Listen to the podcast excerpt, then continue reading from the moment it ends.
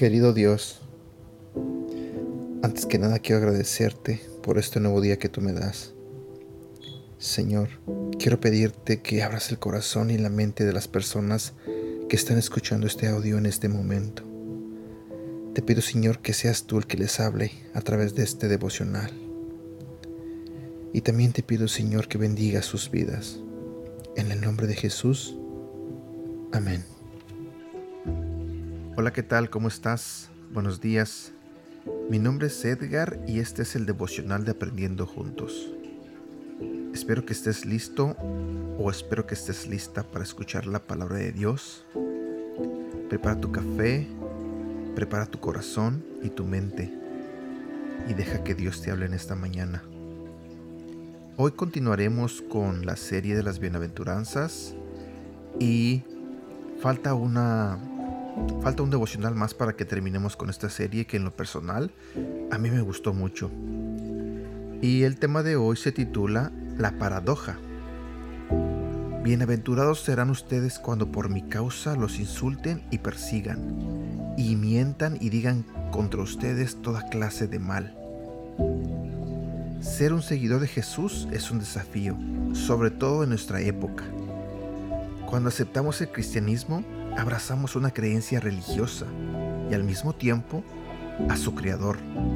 Reconocemos a Jesús como único y suficiente Salvador y le permitimos que Él sea el dueño de nuestras vidas. Es decir, si aceptamos a Jesús, también aceptamos la cosmovisión que Él nos propone. Aceptamos sus promesas y aceptamos sus desafíos. En el versículo de hoy, Jesús nos presenta una paradoja, una contraposición de ideas. Seguirlo tiene sus recompensas. Tendremos un propósito de vida, seremos personas plenas, felices y que trascienden. Pero al mismo tiempo deja claro que nuestra fidelidad nos traerá problemas.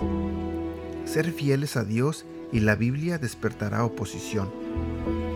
En el libro de 2 de Corintios capítulo 1 versículo 3, el apóstol Pablo dice, Bendito sea Dios, el cual nos consuela en todas nuestras tribulaciones. Este guerrero de fe sabía, por experiencia propia, que seguir a Jesús traería pruebas, dificultades y persecución. Sin embargo, todas estas tribulaciones momentáneas no eran nada comparadas con la promesa de eternidad que Dios había hecho leer 2 Corintios capítulo 4 versículos 17 y 18. Él sabía que pasar por momentos difíciles formaba parte de un proceso y al mismo tiempo estaba seguro de que Dios estaría siempre a su lado en esos desafíos. Trayéndolo a nuestros días, el cristianismo fiel y bíblico levanta oposición, sobre todo cuando aquellos que luchan por reconstruir la narrativa bíblica intentan imponer sus ideologías completamente contrarias a la Biblia. Por ejemplo, decir hoy que creemos y defendemos el matrimonio heterosexual como la forma de expresión sexual que Dios aprueba es impopular, anticuado y retrógrado. Despierta críticas, oposición y persecución. ¿Ahora por eso nos vamos a callar y dejar de decir lo que la Biblia dice? No, claro que no. Dios espera cristianos fieles y apegados a la Biblia, aun cuando esto signifique ser perseguidos. En resumen, Jesús nos dice, si quieres ser realmente feliz, vive de acuerdo a los principios que te propuse. Sé íntegro y sé fiel.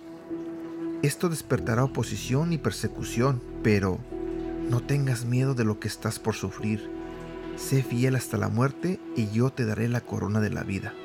Apocalipsis capítulo 2 versículo 10.